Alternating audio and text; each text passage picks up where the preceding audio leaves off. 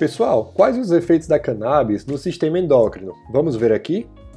Nos últimos anos tem ocorrido um aumento crescente no uso da cannabis, principalmente pelo público jovem. Após o tabaco e o álcool, essa substância é o terceiro composto psicoestimulante mais utilizado no mundo.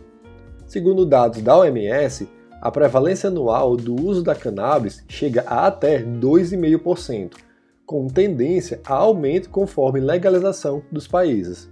Existem mais de 500 compostos químicos encontrados nos derivados da erva. Entretanto, aqui os mais importantes são o tetrahidrocannabinol, que é o THC, e o canabinol, que é o CDB. As substâncias canabinoides, por serem solúveis, elas conseguem se armazenar no tecido adiposo em altas concentrações, e aí elas são lentamente liberadas no organismo. E quais seriam seus efeitos no sistema endócrino? Vamos começar aqui pelo público feminino. Estudos mostram que mulheres usuárias crônicas apresentam uma redução de até 40% na taxa de gravidez, tanto aqui pela redução na ovulação, quanto também pela qualidade do óvulo formado. Já no período da gravidez, sabendo que o THC ele consegue atravessar a barreira placentária, o uso da cannabis foi associado a parto pré-termo, baixo peso no recém-nascido e maior risco de abortamento. Nas lactantes, o uso a curto prazo ela pode inibir a produção de leite via aumento do sistema dopaminérgico. Por outro lado, o uso crônico pode provocar hiperprolactinemia por um fenômeno de escape. Sendo assim, o seu consumo é desencorajado tanto na gravidez quanto na lactação. E sabendo que o uso exógeno dos derivados canabinoides está relacionado com o aumento da resistência insulínica, há também um aumento na prevalência de SOP nessa população. E quais os efeitos nos homens? Os testículos eles apresentam expressão para receptores canabinoides tipo 1 e tipo 2. O THC ele provoca uma redução na sobrevida e mobilidade dos espermatozoides.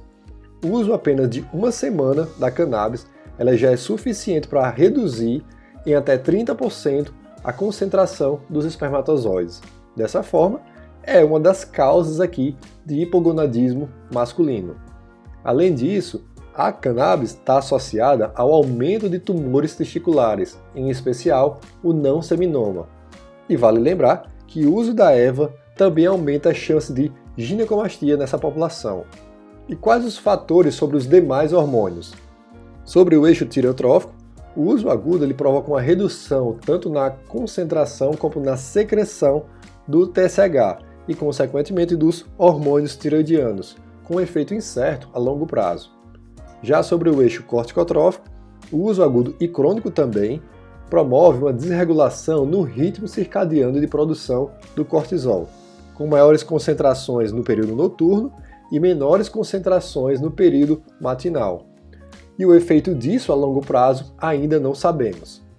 Em relação ao metabolismo ósseo, existe sim uma correlação entre densidade mineral óssea e o uso da cannabis.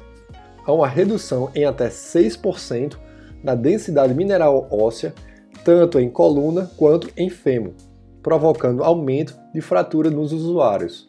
Portanto, essa substância ela se apresenta como um fator de risco independente para o surgimento de fraturas. E por fim, a nível do tecido pancreático, houve um aumento de até 50% na incidência de pré-diabetes em adultos jovens por aumento da resistência insulínica. E em pacientes com diabetes tipo 1, que fizeram o uso da cannabis, houve uma maior prevalência de cetoacidose diabética. E aí, ficou curioso e quer saber mais sobre a fisiopatologia por trás dessas alterações? Segue a gente no Instagram, endodirect, e comenta Eu Quero na postagem sobre o podcast que enviaremos o artigo na íntegra para você.